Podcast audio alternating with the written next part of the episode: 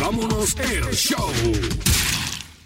Un saludo a todos los que están escuchando el podcast de Apaga y vámonos el show, el que usted ha hecho, su podcast de entretenimiento deportivo favorito con los comentaristas más económicos de la web. José Raúl Torres, Ángel Dante Méndez, Antonio Toñito Cruz, Luis Vázquez Morales y este es su servidor Paco Lozada en Apaga y vámonos el show edición podcast. Agradecido de la acogida que ha tenido este podcast. Toda la semana verificamos las estadísticas de cómo va el podcast y hemos ido creciendo poco a poco. Así que agradecido de todos los que escuchan el podcast de Apaga y vámonos el show. No tan solo en Puerto Rico, en los Estados Unidos y en otros países latinoamericanos y en España tenemos un grupo de personas que nos escuchan en España. Así que agradecidos por el respaldo de Apague y Vámonos el Show, un podcast que se origina en Puerto Rico. Ángel Dante Méndez, saludos. Bueno, buenas noches acá en la hora del este de Estados Unidos. Eh, buenos días a los que están bueno, casi, bueno, buenos días ya, es de madrugada, pero buenos días a, los que nos siguen por allá, como tú acabas de decir, Paco, por Europa y por esa parte, por todos esos países europeos. Buenas noches a José Raúl y a Toñito que está por ahí también. Y Luisito, si no va a estar hoy, creo que está de vacaciones todavía, pero un saludo y un abrazo a él también. Así que a toda esa gente que nos escucha otra semana aquí, Paco, tenemos ahora un poquito más de, de trabajo porque tenemos ya fútbol americano, vino la Champions League, estamos en modo playoff en béisbol, se viene por ahí ya la NBA, pero nada, estamos agradecidos pues por, por, por la oportunidad que nos han dado de poder llegar hasta sus hogares en cualquier situación que estén durante el día, durante la noche, y eso es lo bueno de esto, que nos pueden escuchar cuando quieran, y nada, siempre estamos abiertos para sugerencias, para tratar de mejorar y tratar de que esto siga eh, aumentando eficientemente, así que vamos por encima. Hablando de la NFL, Qué guayá cogimos ayer con las predicciones. Eso así. Yo, más, más, o menos, yo como 9 y 5 hasta ahora. Nos, mantenemos por ahí en los 500, por ahí navegando, sobreviviendo. José Raúl Torres, saludos. Buenas noches, muchachos. Buenas noches a todas esas personas que nos están escuchando cada podcast, cada semana. He agradecidos con, con, como tú has dicho, Paco, gracias a ellos que estamos aquí y cada día motivándonos a, sacar de nuestro tiempo, ¿verdad? Para traerle eh, análisis y información deportiva. Y con lo que acaba de decir antes, que, que octubre es el mes del deportista, se, eh, se pueden analizar, comienza la NBA, las playoffs de la, ah, de la grandes ligas. Está el fútbol, está, como, como acaba de decir este Dante, que siempre se juega soccer todo el año, pero también está el soccer activo. Sabes que la mayoría de los deportes mundialmente están activos y en su y en su mejor momento porque comienza la NBA y, y se acaba la, la, la, la Grandes Ligas y el fútbol que siempre es interesante desde el principio hasta el final. Así que todo aquel que es fanático del deporte, este es un mes que, que uno saca mucho de su tiempo para, para seguir los equipos y seguir los, los diferentes deportes. Eh, nada, muchachos, ready para, para hablar un poquito y, y analizar de esto. Antonio Toñito Cruz. Buenas noches, buenas noches a los compañeros Buenas noches a todos los que nos escuchan, Paco. Más que feliz por la acogida que ha tenido el podcast, por los buenos comentarios, por toda esa gente que nos apoya nos escucha semana tras semana. Y ahora con esto de, del fútbol americano de la NFL, este, dos podcasts semanales, un apoyo masivo. Gracias, gracias, gracias mil. Y vamos para encima que estamos listos. Este episodio se lo vamos a dedicar al béisbol de las grandes ligas porque ya arranca la postemporada. Están cuadrados los equipos que irán a los playoffs del béisbol de las grandes ligas. Fuera del parque.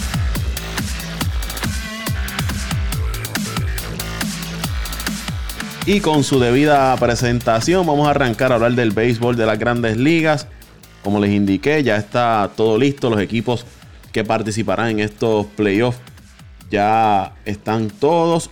Temporada que al igual que el año pasado, no fue hasta el último fin de semana que se terminaron de cuadrar los puestos para los playoffs en esa división central de la Liga Nacional nuevamente hasta el último día se tuvo que esperar para saber quién iba a ser el campeón de la división central de la Liga Nacional. En esta ocasión fue el equipo de los Cardenales de San Luis quienes se llevaron ese campeonato de la división central. Pisándole los talones estuvo el equipo de, Milwaukee y el equipo de Ángel Dante Méndez se quedó a mitad de camino. Mi más sentido pésame, Dante, para ti. Definitivamente no es eh, gracioso empezar eh, el podcast de esta manera, pero pero vale, te, te dejo, vale, sigue ahí.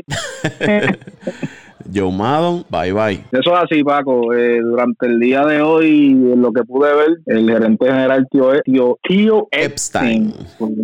Eso, mi Epstein, perdóname por, por como lo mencioné, eh, ofreció una conferencia de prensa, estaba básicamente contestando eh, muchas de las preguntas eh, pues de los reporteros, ya que pues eh, en el día de ayer, domingo, fue que se hizo oficial la noticia de que Joe Maddon iba a dejar de ser el dirigente de los Cubs. en el tiempo que ha estado, yo te podría decir que para mí ha sido eh, el mejor dirigente que ha, que ha pasado por, por el equipo de los Cubs, por todo lo que hizo. campeonato? Sí, no, y por todo lo que hizo en, en, en, en el lapso de, de, de cinco años, eh, independientemente que pues se terminó de, de una manera pues que ninguno de nosotros eh, queríamos, pero eh, se sostuvo, sostuvo, sostuvieron muchas cosas positivas. Pero para darte un, un, un breve resumen de lo que de lo en base a las preguntas que se le hizo al, gerente general, eh, cuando se le habló de quién podría ser ese próximo dirigente, eh, simplemente estas fueron las palabras que él dijo por encima.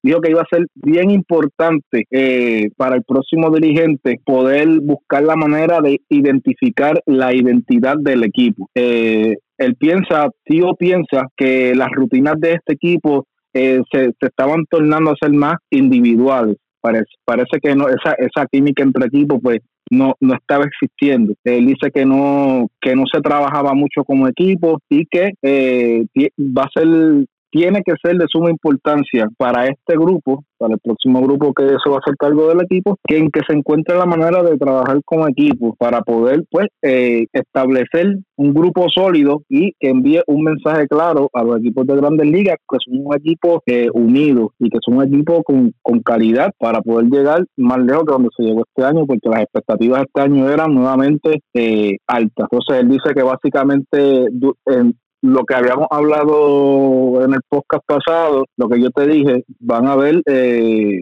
sinceramente, van a limpiar la casa en cuestión de, de, todo el mundo. Aquí se va a ver afectado a todo el mundo, desde la raíz del problema hasta, hasta lo más bajo. Así que vamos a ver quién, quién va a ser el próximo entrenador. Él dice que no hay fecha todavía específica. Lo que se rumora, como habíamos hablado ahorita, antes de empezar el podcast, es que eh, David Ross, exjugador, eh, campeón con los, con los Medias Rojas de Boston y con los Cachorros de Chicago, eh, al parecer se presenta como la primera opción, ya que él es parte actual de, eh, del equipo, tiene, tiene un puesto en el equipo. Y la segunda opción, que es la que se rumora, pues de acuerdo a, lo, a, lo, a la información que hemos leído, es el, el, puertorriqueño Joe Espada. Así que interesante, vamos a ver, interesante por demás este tema de, de, Chicago. Como te dije anteriormente, Pablo, a los muchachos, este ahora mismo la situación es, yo lo llamaría más una incógnita, porque hay que ver, hay que ver qué va a pasar con Chris Bryan, hay que ver qué va a pasar con Kyle Schwarber, que se rumora fuertemente que está en cambio. Hay que ver, vamos a ver como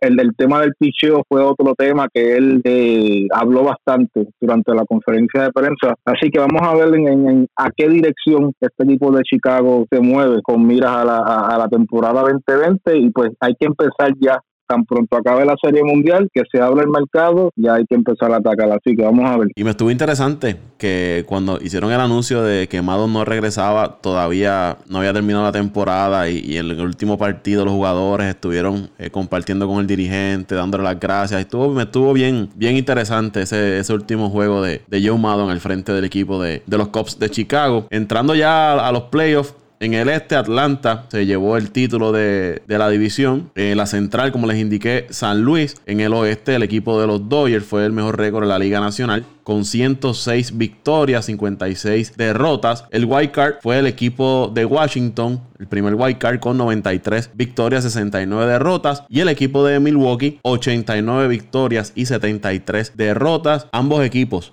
tanto Milwaukee como Washington cerraron bien fuerte la temporada regular para lograr el pase a los playoffs en la Liga Americana. En el este, los Yankees 103 victorias, 59 derrotas. En la central, el equipo de Minnesota 101 victorias, 61 derrotas. Equipo que mencionamos aquí en el podcast que le iba a dar problemas a ese equipo de Cleveland. Finalmente se llevó la, la división. Y en el oeste, Houston 107 victorias, 55 derrotas, mejor récord en las grandes ligas. En el wild card fue para el equipo de Oakland. El primer wild card, 97 victorias, 65 derrotas. Y a un juego se quedó Tampa con el segundo wild card, 96 victorias, 66 derrotas. Son los equipos clasificados a la postemporada. Vamos a arrancar analizando ese wild card de la Liga Nacional. Milwaukee frente al equipo de Washington. Ya se anunciaron quiénes son los lanzadores para ese encuentro que será el martes primero de octubre, o sea, mañana. Nosotros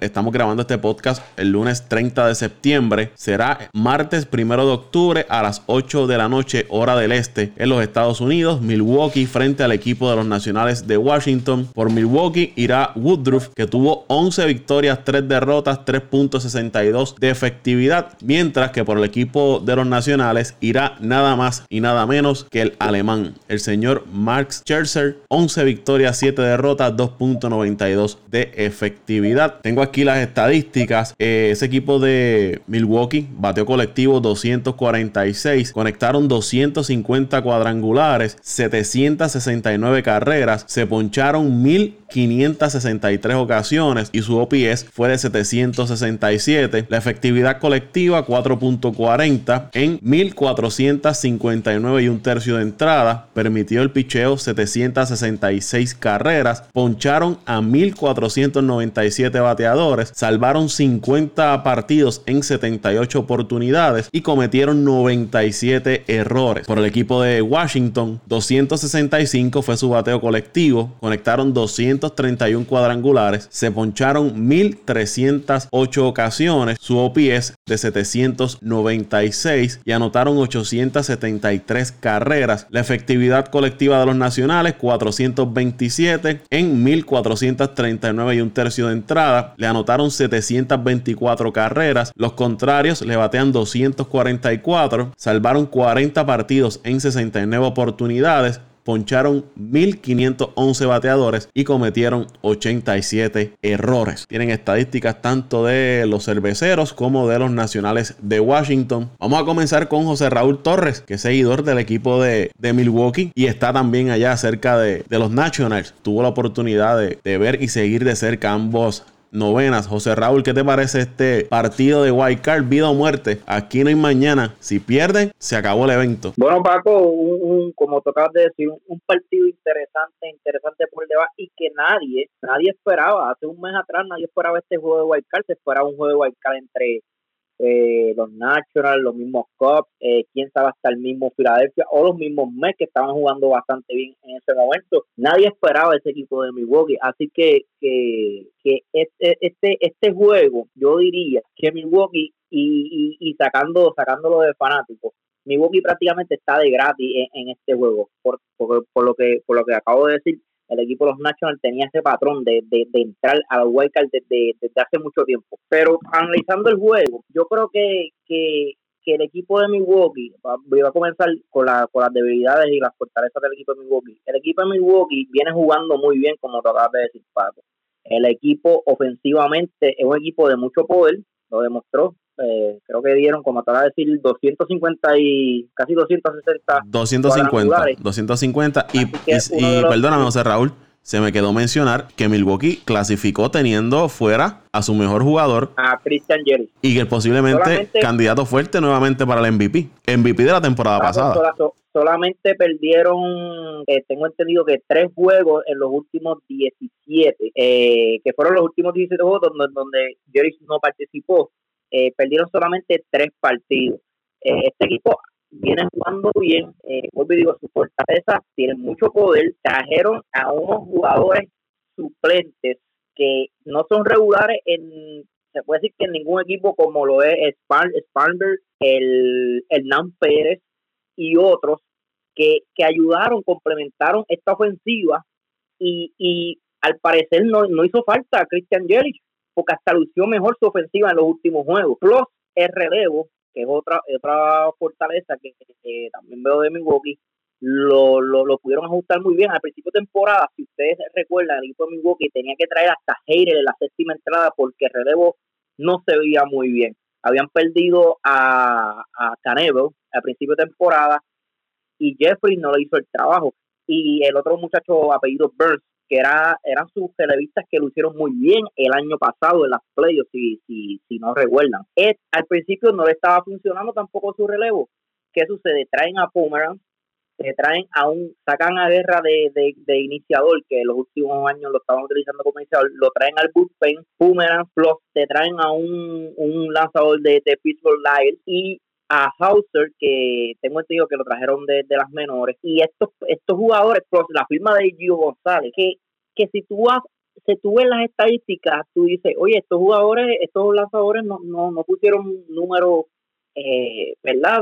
Fuera, fuera de lo común si tú buscas un número de likes, son cuatro puntos de efectividad. Yo creo que no llegó ni a las 12 victorias, pero hicieron el trabajo, calladitos, se tiraron cuatro o cinco entradas, eh, una, dos cajeras. Cuando venía ese relevo reforzado, la verdad que este equipo era bien difícil ya de ganar. Lo que al principio tuvo el problema, ahora estos últimos meses, una fortaleza grande. Ya cuando entraba a la sexta entrada, era un equipo bien difícil de vencer. Y los tenías a un hater descansadito que lo podías traer en la octava, no en la séptima como al, principio de temporada. Pero ahora comienzo con las debilidades. El equipo de Milwaukee tiene una debilidad bien grande que tú mencionaste. Es un equipo que se poncha mucho. ¿Y con quién se va a enfrentar? Con uno de los lanzadores que, más propina eh, ponche en la liga, que es Chelsea. Eh, también quiero añadir que van a jugar en Washington. El equipo de Washington es un equipo que juega bastante bien en su parque y eh, jugar contra la fanaticada también, claro, de Washington. Y otro detalle que, que estaba buscando las estadísticas,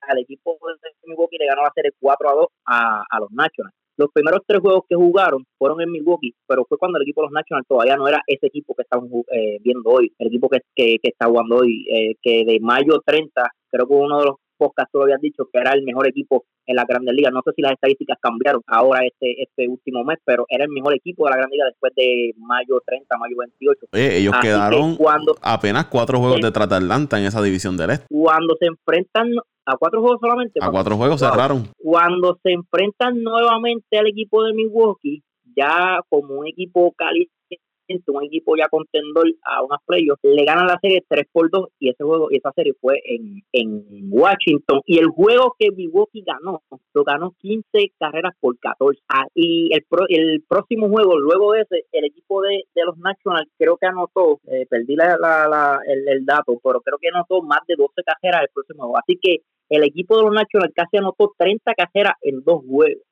¿Qué quiere decir esto? Que, que, que, el equipo de los Nationals le conecta bien, le batea muy bien al picheo de, los de Milwaukee. Yo creo que mi corazón está con Milwaukee, me gustaría que ganara Milwaukee, pero la verdad del caso es que, si yo doy a ganar a Milwaukee sería sería un, comentario de, de, de, fanático, no como, como un, ¿verdad? Lo que lo que uno sabe de béisbol, lo que uno ha visto antes, lo que uno eh, estudia y lee. La verdad que no creo que el equipo de Milwaukee tenga oportunidad para ganarle a, los Nationals, y menos con un Chelsea eh, descansado, un Chelsea en su casa, una ofensiva con Turner, Lizoto, eh, perdóname, Juan Soto, eh, Rendón. Yo no veo la forma de que Milwaukee gane este juego. Yo creo que el equipo de los Nationals debe, debe salir por la vuelta ancha cinco cajeras por Pero antes de que sigas, Pito, habla, dilo sin miedo. Dilo que, que tu corazón está con Milwaukee, pero no eres como otro, que aunque sepan que van a perder, como uno que está por ahí, que es fanático de los medios. Pero no te vas, a poner por esas cosas. Yo no tengo que mencionar el nombre. Yo no tengo que mencionar el nombre. Yo digo la Pero es que me gusta que lo digas. Díselo así mismo. Si gana Milwaukee, voy a estar contentísimo. Pero la verdad del caso es que es bien difícil que ellos ganen este juego. Cuando tú te enfrentas al mejor pitcher de la Nacional en los últimos cinco años o más, y uno de los mejores pitchers en la historia de las grandes ligas, en, en, en su parque, jugando con el equipo, uno de los equipos más calientes de las grandes ligas y uno y el mejor equipo después de, del 28 de mayo, eh, ¿verdad Paco? Creo que fue el 28 de mayo que te había dicho. Y con uno de los mejores lanzadores del béisbol de las grandes ligas, para muchos el mejor. Eh, para muchos el mejor. Oye, lo único, lo único que, la única forma que yo, yo veo al equipo de Milwaukee sacando la victoria es que este juego Milwaukee trate de llevarlo a una octava entrada, una séptima octava entrada, empate.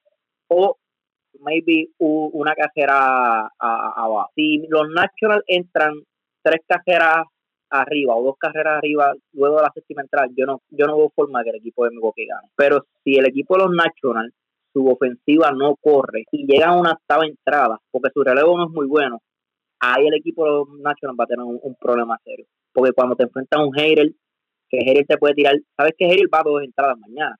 ¿Sabes? Tienen a, y, tiene que tirar la tercera, va a tirar la tercera. A Suter, Suter, Brent, Brent Suter, está ah, tirado muy bien. Sí, o Suter ha tirado muy bien. Pero si este equipo de los Nationals, oye, este equipo de los Nationals tiene que también hacer cajera las primeras cinco entradas. Si entra la sexta, séptima entrada con una o solamente dos cajeras va a tener un problema. Así que vamos a ver, pero yo no, yo creo que el equipo de los Nationals debe, debe anotar temprano en el juego, debe anotar al menos dos, tres cajeras antes de esa, de esa quinta entrada. Para ti, para récord, para anotarlo aquí en la libreta mágica, ¿quién gana? Eh, espero equivocarme y yo creo que los, los Nationals, oye, había dicho 5 a 2, me voy 4 a 2, 4 a 2, debe ser un juego más, más cerrado, 4 a 2. Si Milwaukee ganara, si Milwaukee ganara, ganan por el marcador de 5 cajeras por 4. Ahí está. Anotado el dato en la, la, predicción en la libreta mágica. Dante. Ojalá me equivoque. Oye, ojalá me equivoque como los juegos de fútbol que me he equivocado casi todo. Dante, Toñito, ¿quién se tira? Yo primero, yo primero, Dante que espere, es de la sangana. Eh, bueno. bueno, acá tú estás, usted está alzado ahí. Ese equipo del, del, montoncillo ganó ahí dos o tres juegos al final y usted se cree que ganó la Serie Mundial. ¿Cómo que, cómo que la verdad que la gente la gente pierde la vergüenza? Ganan y pierden la vergüenza. Fuimos uno de los mejores equipos de la segunda mitad. Eliminados. Y tú sabes, que y el año pasado también. Pues, pues, pero tú, tú sabes, dos cosas me complacen. Una, que terminamos jugando muy bien y tenemos varios de los valores del año posibles candidatos a ganar premios de valores del año. Oye, eso, Dante. Pero la, la mayor satisfacción es que la mayor satisfacción que tengo y lo más que me llena de alegría y de regocijo es que le, le, dije adelante, te tengo y te pasé, te eliminaste. Mejor récord que tú, te cogí, adiós, atrás. Déjame, déjame, antes, antes, de que empiece, antes de que empieces con tu análisis, tú, escuchaste, tú escuchaste lo que dijo e, este caballero, Paco. Estas son las cosas que hacen que, que estas son las cosas que hacen que no me motivo a discutir con él. O sea, ellos juegan para estar ganando premios de consolación, que novato del año, aquel quedó. Ah, te pregunto, ¿hay un premio para el campeón de cuadrangulares de la temporada? ¿Eso nació este año o cómo es la cuestión? Porque hasta donde yo sé, no hay, hasta donde yo sé, no hay un premio a, a, los líderes en cada departamento le dan bonificaciones, si no sabía, señor. Bonificaciones, no estoy hablando de, bonificaciones, o sea, dinero en efectivo. está bien, pero te, estoy preguntando que si hay premio en forma de trofeito o alguno hay, ¿verdad? Ah, no, los, los, los trofeos esos son para las pequeñas ligas, cuando tú jugabas pequeñas ligas que te dan un... No, no, no, bueno, en, en Grandes Ligas en, en Grandes Ligas lo que pasa es que, mira, lo que pasa es que tu comentario es tan bajo y tan conformista que tú te conformas con ver a un chamaco de año que no se le puede quitar. Que Alonso, pues, que sacó sin cumplió el récord de novato en cuadrangulares, este se va a llevar el novato del año, seguro se va a llevar el novato del año, que Jacob de Grum puede estar en la conversación para llevarse a John, y eso no, a No puede estar, no puede estar. Con ese último juego que tiró, es el candidato más sólido al Zion. Pero ven acá, entonces eso eso es lo que a ti te llena, entonces, como fanático de los Mets. Olvídate que Oye, y, y, qué, mejor satisfacción que, que tu equipo, que tu equipo termine jugando bien y, y en tu equipo tengan los Pues si el año pasado fue lo mismo, fue lo mismo y te quedaste. Pues me quedé, pero, pero, pero, quedé, quedé por encima de ti, qué satisfacción para que tú veas. Mira, mira para allá, mira, mira. Ahí empieza con el análisis, ahí empieza con el análisis. Claro, yo voy para el análisis, ya, ya se acabó, se acabó tu tiempo. Eh, bueno, Paco, yo no voy a analizar, no voy a analizar mucho la serie porque Raúl dio un detalle muy, muy específico de toda la serie yo lo único que le, que le voy a decir a, José Raúl es que es bien difícil que dado las circunstancias del partido y, y, José Raúl las mencionó mucho, Chelsea en el Alumita, jugando en Washington, ambiente de playoff, ambos equipos tienen experiencia en los playoffs y si en su plantilla hay jugadores que tienen experiencia en los playoffs, el, la tensión de los playoffs muchas veces hacen que, el rendimiento de los peloteros no sea el mismo de la temporada regular con la presión juegan más presionados, más, más tensión y más cuando es un, es un solo juego en el cual es, vida o muerte, no hay mañana. Yo te diría que va a ser bien difícil, no es que no se pueda, pero va a ser bien difícil que mañana los cerveceros le anoten más de una carrera a Chelsea. Y no te sorprendas que Chelsea mañana tire las nueve entradas completas y si le hacen una carrera y posiblemente una blanqueada. No es que vaya a ser así, pero es lo que yo entiendo que es la mayor probabilidad. Por lo que te dije, Washington con el mejor récord desde mayo hasta, hasta septiembre, hasta el final de temporada en todas las grandes ligas. El avance que hizo eh, Washington de estar prácticamente a 8 o 9 juegos detrás de Atlanta y quedar a, a 4 juegos y no, y no llegaron más cerca y hay que darlo y no por, por, por jactarme ni vanagloriarme. Eh, la serie que, lo, que los Mets le barrieron a los nacionales fue decisiva en las aspiraciones de ellos para, para el campeonato de la Liga Nacional porque fue en un momento ya que, que la temporada estaba llegando a su final. Así que Paco, me, me debes ese favor y no me lo devolviste. No, Eh, porque no los, Bra- los Bravos hicieron Pero lo yo suyo entiendo- también. Los Bravos hicieron lo suyo, le ganaron a los nacionales cuando tenían que no ganarle. ganaron los juegos que tenían que no tenían que ganar, no, no, olvídate de eso. Le ganaron a los, Eh, los juegos que tenían que ganar. pero Ya en septiembre sí. ya eso estaba echada la suerte, olvídate de eso. Sí, no, sí, gracias a los Mets. Eh, pero volviendo al análisis. Dante, es que yo- no, a no puedo, no puedo, no 4 a puedo. 1. No, no, Toño, es que no a puedo. Dante, sigue rebuscando. Sigue rebuscando entre los periódicos, entre los papeles, para hacer relevante a los Mets. Pero, Deja eso, Toño, ya. La, glo- la, la, la- la gloria, o sea, cuando tú tienes tú tienes jugadores que, que, los demás, tienes que celebrarlo. Y a los demás. Vamos, para la- ya este cinco a- cuatro- dos- dos marcadores, 4 a 1 5 a 1. Déjalo ahí, déjalo ir, déjalo ir, Toño, déjalo ir. Pasa la página, ya, se acabó Ya la temporada, ya. Ya yo lo dejé ir. Continúa con tu análisis, ir. por favor. Pues ya le estoy diciendo, lo que pasa es que están ahí interrumpiendo para tratar de sacar de mis casillas, pero no van a poder, están bien atrás. Eh, 4 a 1 o 5 a 1 se acaba el partido, a favor de los nacionales. Ah, para libretita mágica. La- Toño Nacionales. La libretita. Oye, la- pero Toño, si ganara Milwaukee, ¿cuál fuera el score? Es que si Milwaukee va a ganar, si Milwaukee gana, va a ser porque la ofensiva de los nacionales va a fallar y el juego se puede acabar 2 a 1, 3 a 2, no más de ahí. Milwaukee, Milwaukee se la va a hacer bien difícil anotarle más de dos, dos carreras o más al, al, a, a Chelsea, por, por todo lo que tú explicaste y por lo que yo añadí, o sea, por el escenario, por el ambiente de playoff, por el dominio que ha tenido este los nacionales eh, desde mayo para acá, por el dominio que ha tenido Churchill por encima de los nacionales, o sea, va a ser bien difícil. Otra gana, va a ser por la mínima. Otra cosa que yo quiero añadir, eh, fuera de ser Pero ya tú terminaste el análisis, ahora le toca a Dante, ya. Es algo fuera, fuera de- del análisis, este, a mí me gustaría ver una serie de verdad, de verdad, como fanático, me gustaría ver también una serie de los Nationals y los Dodgers. Yo creo que debe ser más interesante que una, que una de Milwaukee y, y los Dodgers, entiendo yo. Y, y para, para los Dodgers, el equipo de los Nationals puede ser un dolor de cabeza y quién sabe hasta que le puedan dar el palo. Así que, que vamos a ver lo que sucede. Dante, Bueno, eh, antes de empezar con, lo, con, con mi pequeño análisis, lo que dijo José Raúl ahí en base a... A mí me interesaría ver una revancha de los Dodgers y Milwaukee, te digo la verdad. O sea, tú- Lo que tú- pasa tú- es que, que Milwaukee No. este año no... no, no Sí, no, yo, yo, yo entiendo... Yo no creo que le ganen a los Dodgers pero- como el año pasado, ¿entiendes? Sí, no, pues, hay varios factores, hay varios factores y eso voy a ir ahora, pero tampoco, tú sabes, por ejemplo, en un panorama, si es que las, si por las circunstancias del béisbol, pues de lo que pase el día de mañana se da, no, no me molestaría tampoco, pero vamos al mambo. Mira, eh, con respecto a lo que dijo José Raúl cuando empezó el análisis, que dijo que este equipo de, de los Brewers, eh, sin Christian Yelich, estaban jugando bien, que de hecho están jugando un buen béisbol desde que él se lesionó, parecía que todo iba al lado y pasó todo lo contrario. Pero en una semifinal, eh, un jugador de este calibre es irreemplazable. Eh, este jugador mañana sí va a hacer muchísima falta. Porque, ¿Por qué digo que es irreemplazable, Paco? Porque esto fue un tipo que batió 329, sacó 44 bolas, no- eh, 97 empujadas, 30 robos de base y 80 bases por bola antes de que se lesionara. O sea, estos son números de PlayStation, como decimos nosotros. Y eh, continuando en esa línea de, de- las bases por bola, este equipo de Milwaukee es un equipo que le encanta, eh, sí se poncha mucho, pero también es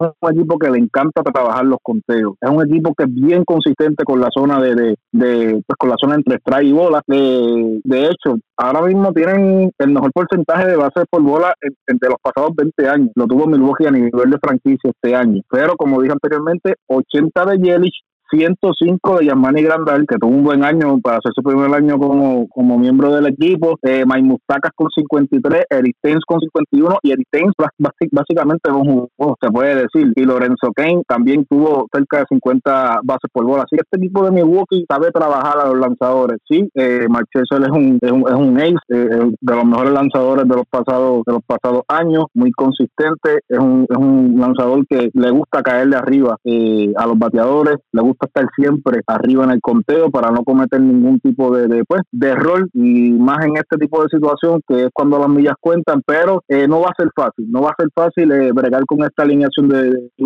pues, trabajan, trabajan los lanzadores. Y añadiendo a eso, este equipo de Milwaukee también llegó una serie de campeonato el año pasado. Un equipo que el año pasado viene de ganar 96 partidos, vienen de ganar 8 de los pasados 11 partidos de, de playoffs. Recordemos que fueron un juego suicida con los Cubs por la división. Eh, luego barrieron al equipo de, de, Colorado en, en, la serie divisional hasta llegar a, un séptimo juego contra los Dodgers. Así que este equipo solamente ha perdido 3 de 8 de, de 11 apariciones en playoffs básicamente. Y eso también, la experiencia, este equipo básicamente no ha tenido eh, pues muchas adquisiciones este año en cuanto en cuanto al núcleo que tienen eh, básicamente este año, así que esa experiencia podría ser también un, un, un, plus, podría añadirle un poquito más de pique en esta en busca de volver otra vez a, a aparecerse en una serie divisional, pero vamos ahora a lo negativo, el picheo, eh, el picheo ahora mismo, el pitching staff no es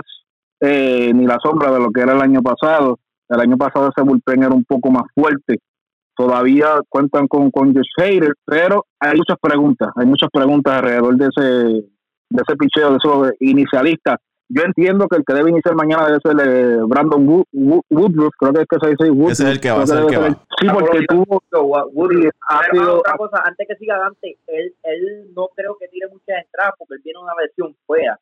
Él lo más que tiró en estos días fue dos innings por juego. O sea, que, que maybe eh, Milwaukee venga con el relevo ya en la tercera o cuarta entrada. Yo no creo que él pueda tirar cinco entradas, porque la lesión de él fue, fue bastante fuera. Estuvo prácticamente dos, meses fuera. Pero el equipo, por lo menos, él fue el lanzador que por lo menos este año el más el que, el que más tuvo, o sea, que lució bien contra el equipo de los Nationals eh, fue él y pues ya ustedes saben que va más, más, Chelsea por el equipo de Washington. Eh, los mejores jugadores que tuvo Adamito le batió 3.85 durante la serie, Víctor Robles y más Chelsea fue pues obviamente el pitcher le, que le tiró el mejor partido, que fueron seis entradas, una carrera, 10 ponches. Y por el equipo de Milwaukee, Mustaka, Ryan Brown, y Orlando Garcia fueron los mejores eh, bateadores que todavía están, que van a contar con ellos mañana y Woodruff, que fue la, su última aparición con Milwaukee, le tiró seis entradas y ponchó a nueve bateadores sin permitir bases por bola. ¿Qué podemos decir en resumen de esto? Antes de que me vaya con, con el score y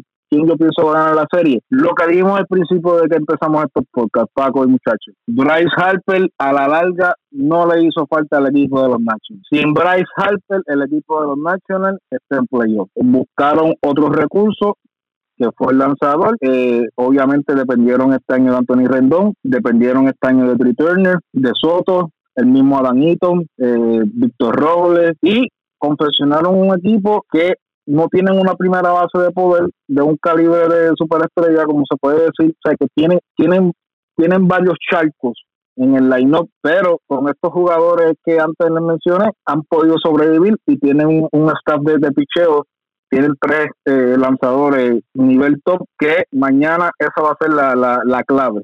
Manchester tiene que venir mañana intratable, imposible como les decimos nosotros, si quieren obtener la victoria. De no ser así, pues el equipo de Washington se va a ver en muchos problemas por, pues, por sin número de cosas que dije anteriormente. Así que mañana, si el alemán viene ready, me voy con los Nationals. Mañana deben deben ganar, pero no, creo que deba ser un juego de muchas carreras, así que yo yo anticiparía un cuatro carreras por uno de los Nationals. De ganar Milwaukee, eh, te diría que sería 6 a 2. 6 a 2, y digo 6 a 2 porque Max a veces tiene problemas con estos tipos de bateadores de poder y siempre se le zafa uno con picheo y usualmente es cuadrangular. Así que si mañana Max viene dejando bolas en la zona, eh, va a ser un juego que Milwaukee va a hacer por lo menos más de 5 carreras. Así que ahí se los dejo, muchachos. Ahí está anotado en la libreta de predicciones.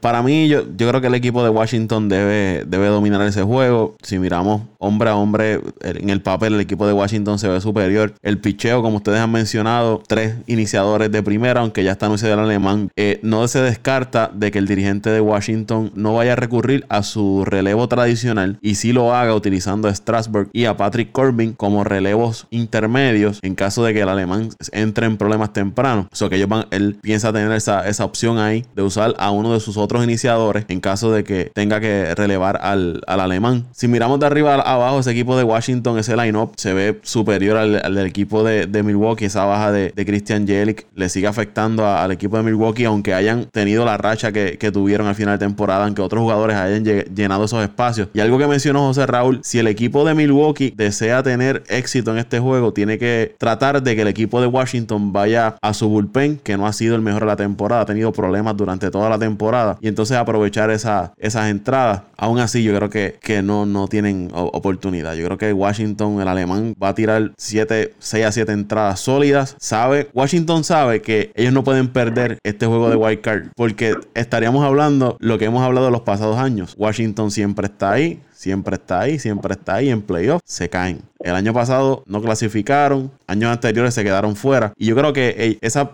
pequeña presión la tienen y ellos no, la van a dejar pasar. Además, tienen en ese line-up a Anthony Rendón, que es uno de los candidatos a jugador más, más valioso. Jugando en Washington, el alemán en la loma, bien difícil que, Milwaukee tenga oportunidad frente al, equipo de, de, Washington. Lo que sí que algo que mencionó antes que también tiene razón. Al alemán se le zafan dos o tres y se la pueden llevar lejos. Y en un juego de, de playoff, un cuadrangular de dos, tres carreras te puede virar un juego. Y entonces sí, bueno, dejando a un lado ya la serie entre. La serie, no, el partido de White Card entre Nacionales y, Milwaukee.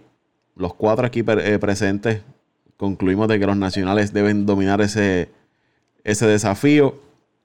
Vamos entonces al otro juego de White Card, que es en la Liga Americana. Atléticos de Oakland recibiendo al equipo de, de Tampa. Equipos bastante parejos también en cuanto a, a las estadísticas. Tengo por aquí en efectividad el equipo de Tampa 3.65 cometieron 87 errores en 1474 entradas, 656 carreras permitió el, el, picheo de Tampa. Le bateaban los contrarios 230, salvaron 46 partidos en 73 oportunidades. Le conectaron 181 cuadrangular, mientras que el equipo de Oakland cometió 80 errores, 3.97 su efectividad en 1.465 entradas, 680 carreras permitieron, le conectaron 201 cuadrangulares, poncharon a 1.299 bateadores y salvaron 45 partidos en 76 oportunidades. Ofensivamente, Tampa eh, bateó 254,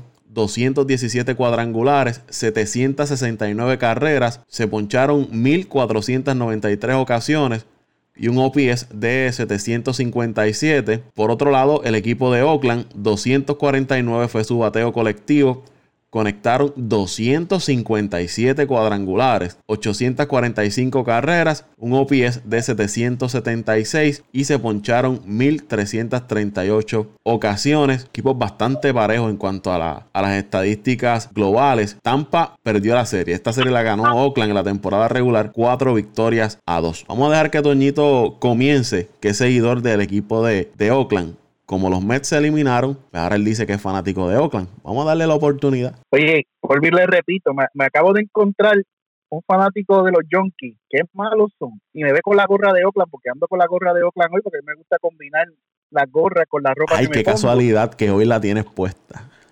Siempre, Ah, y ya ahora eres de Oakland, y le voy a aclarar a ustedes. Yo empecé a seguir a Oakland en esos años 85, 86 también, para el mismo tiempo de los Mets que somos este ambos ambos somos este contemporáneos este, siguiéndolo. Cuando prácticamente empezó el, trabuco de, Oakland de aquella ocasión que 88 89 de 90 llegaron a la serie mundial perdieron 88 de 90 ganaron 89 con José Canseco, Mark Maguire, Ricky Henderson, Walt Way, Dave Stewart, Bob Welch, Mike Gallego, Dave, eh, Dave Henderson, y todos esos grandes, eh, Denis y todo ese trabuco que tuvo Oakland en aquella ocasión, eh, con Tony La Russa al mando. Yo sigo este equipo desde, desde esa ocasión. que uno siempre tiene un mayor apego por un equipo que de otro. Eso es cierto, como José Raúl tiene más apego por los Yankees que por los cerveceros. Pero yo sigo ese equipo desde de, aquella época. Vamos entonces al análisis, dejando claro esto. Son, son equipos bien parejos, parejos en todo, en, en, en el estilo de juego, eh, en las filosofías por las cuales se han confeccionado los equipos, aunque son filosofías que pueden parecer diferentes. Te explico. Oakland, eh, su equipo es confeccionado más en el Moneyball, en las estadísticas, en las probabilidades, en aquellos peloteros que llenan unos requisitos estadísticos eh, que, que, pues, que ellos buscan con unas características específicas. El equipo de, de, de Tampa Bay sí es algo parecido. Lo único que ellos van buscando estos elementos, no tanto en, en, manera estadística, sino que acoplen y se ajusten al estilo de juego del dirigente. Son, ¿en, qué se parecen? Son equipos que sus nóminas son bajitas y son de buenos resultados. Ya llevan dos temporadas consecutivas sobre 90 victorias. Eh, en el picheo no tienen ventaja. Ambos bullpen la efectividad es muy parecida, eh, tanto de inicialistas como de relevistas tienen siempre el mismo problema. Eh, a veces los, inicialistas son un poco inconsistentes en ambos equipos. Hay días que vienen malísimos y hay días que vienen tirando unos juegos que, parecen los mejores eh, lanzadores de, la historia de las grandes ligas. Eh, ¿Cuál es la ventaja? El factor parque local. Oakland en, en su parque juega muy bien. la fanaticada de Oakland se desborda siempre en este tipo de, escenario, en este tipo de juego y apoya a su equipo. Para mí, esa es la ventaja. Marcador del, del juego, yo te diría que va a ser el, marcador más difícil de predecir por lo que te dije, Paco. Equipos muy parecidos, equipos muy parejos, equipos que parecen dos gotas de agua, muy semejantes en todo, de la forma que juegan, en, en estadísticas, en todo. Yo te diría que por aquello de ventaja de parte de parque local. Yo entiendo que Oakland debe estar llevándose ese partido, eh, pero no me sorprendería que, que Tampa Bay eh, sacara ese partido. Si por el contrario la serie, el juego hubiese sido en Tampa Bay, pues entonces con dolor en el alma, como, como diría este José Raúl, la ventaja la tendría Tampa Bay porque Tampa Bay en su parque eh, juega muy bien también. Yo, yo me voy, no con el corazón, sino con la razón, aunque lo llevo en el corazón, me voy por Oakland, por todas las razones que te digo. El marcador, Paco, yo te diría que es muy difícil de pronosticar. Lo mismo fue, puede, puede ser un marcador cerrado, un marcador abierto, por lo que te expliqué de, la, de, de que tienen buenos lanzadores. Muchas veces tienen muchos problemas, muchas veces vienen muy efectivos. El marcador me lo reservo, pero sí, Oakland tiene la ventaja y se va a llevar el juego por el factor parque local. Antes que, que vaya José Raúl o Dante, para los que están escuchando ese partido, se va a jugar el miércoles 2 de octubre a las 8 y 9 de la noche, hora, hora del este de los Estados Unidos.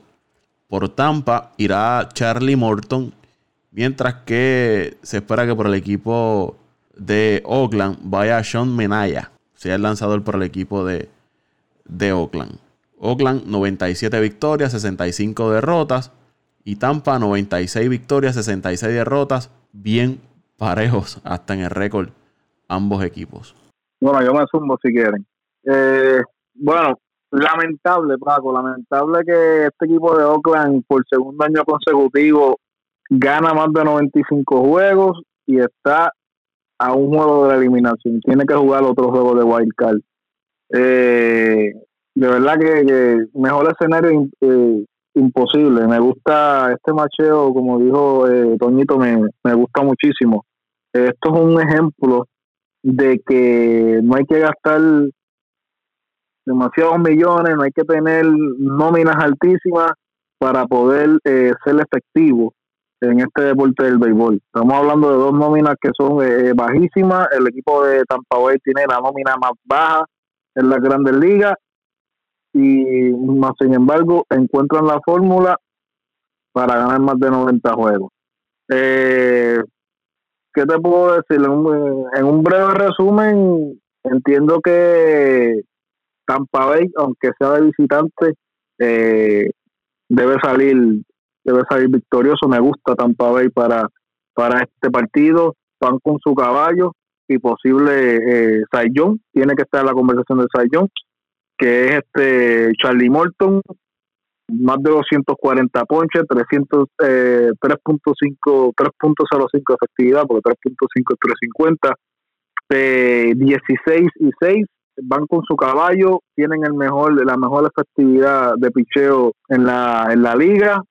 Eh, nuevamente implementaron esa estrategia de usar el bullpen temprano y este año eh, le ha funcionado, quedaron segundo en efectividad como bullpen en la en las grandes ligas. es un equipo que no que no tiene jugadores que tú digas superestrellas. Creo que solamente hay uno desde el 2013. Creo que es Kiermaker. Creo que es el único jugador que queda desde ese último año que ellos entraron, que fue para el 2013. Así que este equipo está básicamente nuevo, sin su Saiyón que básicamente estuvo lesionado para la temporada, que fue Blake Snell, que cuando viró eh, no tuvo salida eh, efectiva eh, Tyler Glasnow, que fue otro lanzador que, que lució bienísimo en 60 en 60 entradas, tuvo 1.78 de efectividad. O sea, estamos hablando que este equipo de Tampa Bay tiene, tiene un picheo impresionante y para este tipo de juegos, como, como el del próximo miércoles contra Oakland, eh, son obviamente va a ser un partido de pocas carreras, pero está este equipo está confeccionado y está hecho para, para este escenario. ¿Cuál es la desventaja que tiene este equipo de Tampa Bay en ese escenario? Como dijo Poñito, la localidad del equipo de Oakland y que Oakland tiene el mejor porcentaje de victorias contra los equipos que están ahora mismo en playoff. Tienen récord ganador contra los Yankees, que se lo he dicho a los yanquistas y sobre los yanquistas por ahí. El equipo de Oakland, tanto Oakland como Tampa Bay, son los cucos de, de los Yankees. Así que obviamente tienen que pasar por Houston primero pero de los Yankees pasa la próxima ronda, tienen que enfrentarse a uno de estos dos equipos o a los Astros. Así que no va a ser no va a ser tarea fácil, pero tienen récord ganador contra los Yankees, tienen récord ganador contra Tampa, tienen récord ganador contra Minnesota, los Cardenales y el equipo de Milwaukee, proyectando que lleguen a una serie mundial, por decirlo así. Pero me gusta este equipo de me gusta este equipo de Tampa Bay eh, pues lo lamento por el equipo de Oakland, otra temporada buenísima, lamentable que tengan al equipo campeón en su división, como fueron los Astros de Houston, que por eso es que no se llevaron la división, pero me voy me voy con el equipo de me voy con el equipo de Tampa Bay. Creo que creo que este este es el año que pueden que pueden sorprender. Bueno, ahora ahora me tiro yo este de acuerdo con todo lo que han dicho los compañeros y no, no estoy de acuerdo con, el resultado de, de Ángel Antonio Méndez, de acuerdo con Toño, yo creo que el equipo de Oakland debe, debe ganar este juego. Por todos esos datos que acaba de decir Toño, el juego va a ser en Oakland, su fanaticada cuando, cuando llegue este escenario eh, son una, una fanaticada bien ruidosas, ruidosas. Eh, plus el equipo de Tampa no estoy diciendo que va a ser un juego fácil, va a ser un juego bien apretado. Eh, Tampa tiene mucha más posibilidad de ganar este juego que el equipo de Milwaukee en Washington, pero pero me voy con el equipo de Oakland por esto de, yo veo que el equipo de Oakland tiene jugadores bateadores, debo decir, con más fuerza. Y, y yo creo que es lo que puede cambiar este juego. Va a ser un juego bien cerrado y, y, hay dos formas de, de, de, cuando hay equipos tan parejos así, que, que tú puedas cambiar el juego, sacar la victoria. Y debo decir que una de ellas es eh, equipo que comete un error, que es bien difícil, porque los dos equipos se juegan bastante, pues casi perfecto el, el béisbol, o equipo que, que logre conectar un buen batazo. Un buen batazo estamos diciendo que un cuadrangular o un doble que, que vacía las bases. Y yo veo que el equipo de Oakland en esa parte tiene un poco de ventaja. No es mucha diferencia, pero sí la tiene como con variadores como Chapman, con Orson y compañía. No sé si va a estar jugando Chris Davis, porque la verdad que, que fue un desastre al final de la temporada, Chris Davis. Pero sí tienen, tienen bateadores que te pueden cambiar el juego con un batazo. Eh, otro, por otro lado, Charlie Morton es un pichazo, es uno de los mejores lanzadores, como dijo Dante, eh, candidato a, a Cy pero depende mucho de ponchar. Eh, Y yo creo, yo creo que el equipo de Oakland va a hacer los ajustes como buen equipo, que sabe hacer ajustes, al igual que Tampa, pero va a hacer los ajustes de, de poner esta bola en juego y hacer lanzar mucho a Charlie Morton. Y yo creo que Charlie Morton se lo va a hacer difícil de tirar muchas entradas ahí en Oakland.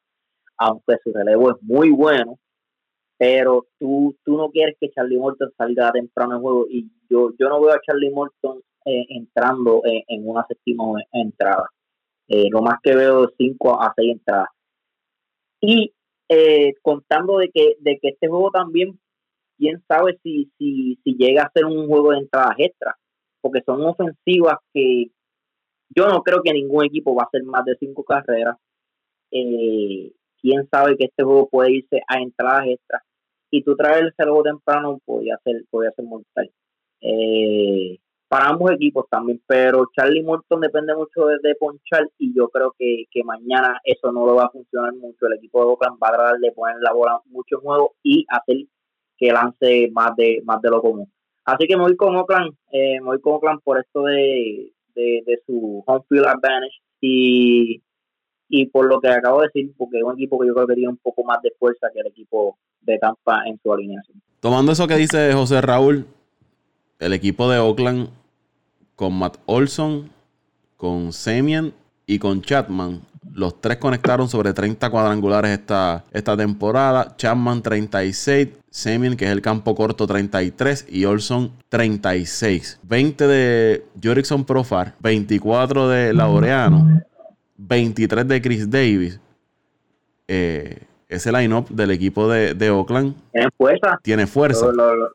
tiene fuerza y, yo creo que esa va a ser la diferencia. Un, un, batazo, un cuadrangular va a cambiar el juego o, o un base llena, situación sexta, séptima entrada, base llena, el equipo Oakland conectando un buen batazo para, para traer varias cajeras. Y yo creo que equipo que llegue a cuatro cajeras, equipo que debe ganar. Por otro lado, el equipo de, Tampa, solamente Austin Meadows eh, conectó 33 cuadrangulares, eh, Willy Adames conectó 20, 20 Abisael García, 21 Tommy Pham, 19 Gene Manchoy fueron los máximos cuadrangulares en ese equipo de, Tampa, que si comparamos el equipo de, Oakland, se ve que es un equipo que tiene más fuerza que ese equipo de, Tampa. Pero aquí, al igual que el factor clave para mí en la serie, en el juego de, de, Minnesota, um, de Milwaukee y Nationals, es el alemán Max Scherzer.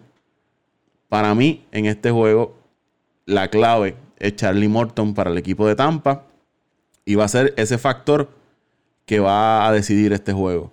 Si, si Charlie Morton viene, si Charlie Morton viene efectivo como lo ha hecho durante toda la temporada, estamos hablando Charlie Morton que ganó Serie Mundial con el equipo de Houston, que tiene esa experiencia ya en playoffs en momentos difíciles, porque cuando estuvo con Houston le tocaron las entradas grandes de los playoffs de Houston y logró hacer el trabajo. Una temporada sólida que muchos lo, descartaban ya, ¿no? Un veterano de sobre 30 años, candidato al, premio de, de Zion de la Liga Americana. Y algo interesante es que Charlie Morton es uno de los lanzadores que menos cuadrangulares permite por cada nueve entradas. Apenas permite 0.69 cuadrangulares por cada nueve entradas. Y estamos hablando de un equipo de Oakland que le gusta conectar cuadrangulares frente a un lanzador que permite pocos cuadrangulares. Y por eso para mí la clave es Charlie Morton. ¿Cuán efectivo venga Charlie Morton? Que ponga ese equipo de, de Oakland a batear por el piso, como se dice, ¿no? Es, la clave para, la victoria de, de Tampa. Y dejándome llevar por ese factor de Charlie Morton en la loma, yo escojo al equipo de, de Tampa para llevarse esa victoria en, el en frente al equipo de Oakland. No va a ser fácil. Ya como les mencioné al inicio del podcast, se habían vendido sobre 48 mil boletos para ese desafío allá en, Oakland. Oakland jugando en su casa, ese parque va a explotar a favor del equipo de Oakland. Un gran equipo, buenos lanzadores, buen relevo, pero me voy con el equipo de Tampa, que al igual que mencionó Dante, tienen a Charlie Morton, tienen a Blake Snell y tienen a Tyler Glasnow en ese cuerpo de lanzadores que en una emergencia lo pueden utilizar frente al equipo de, de Oakland. Me voy con Tampa. Eh, y para terminar, para mí, para mí, equipo que le puede dar más dolor de cabeza es el equipo de Oakland en el equipo de Houston. que el equipo de Tampa Houston. Es mi, mi, mi opinión. Yo creo que, que Oakland le, le, le puede hacer más mejor papel al equipo de Houston que, que el mismo Tampa. Y sería una serie bien interesante también. Estamos hablando de, de, de, equipos rivales de división. Tengo aquí Toño y José Raúl con Oakland, Dante y este servidor nos vamos con el equipo de, de Tampa. Bueno, para ir cerrando, vamos a recapitular estos juegos de White Card en la Liga Americana. Toño y José Raúl se van con el equipo de, de los Atléticos. Dante y este servidor nos vamos con Tampa. En la nacional, los cuatro eh, escogimos al equipo de los nacionales a vencer al equipo de, Milwaukee en juego de White Card en la Liga Nacional. Hasta aquí este episodio de Apague y Vámonos el Show. Playoff del béisbol de las grandes ligas.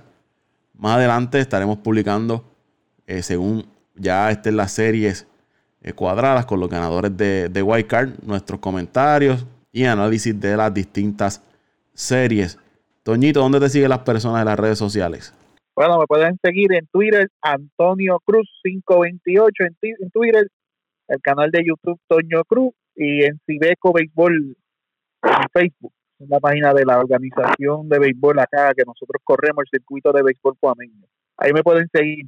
Y, antes de irme adelante, no tengo fogones y de etiqueto, bendito. Eh, a los amigos que están escuchando y quieren seguir a Toño, eh, hay que dejarle claro y hacerle una advertencia. Que lo único que usted va a ver en sus cuentas son cosas de los Mets de Nueva York.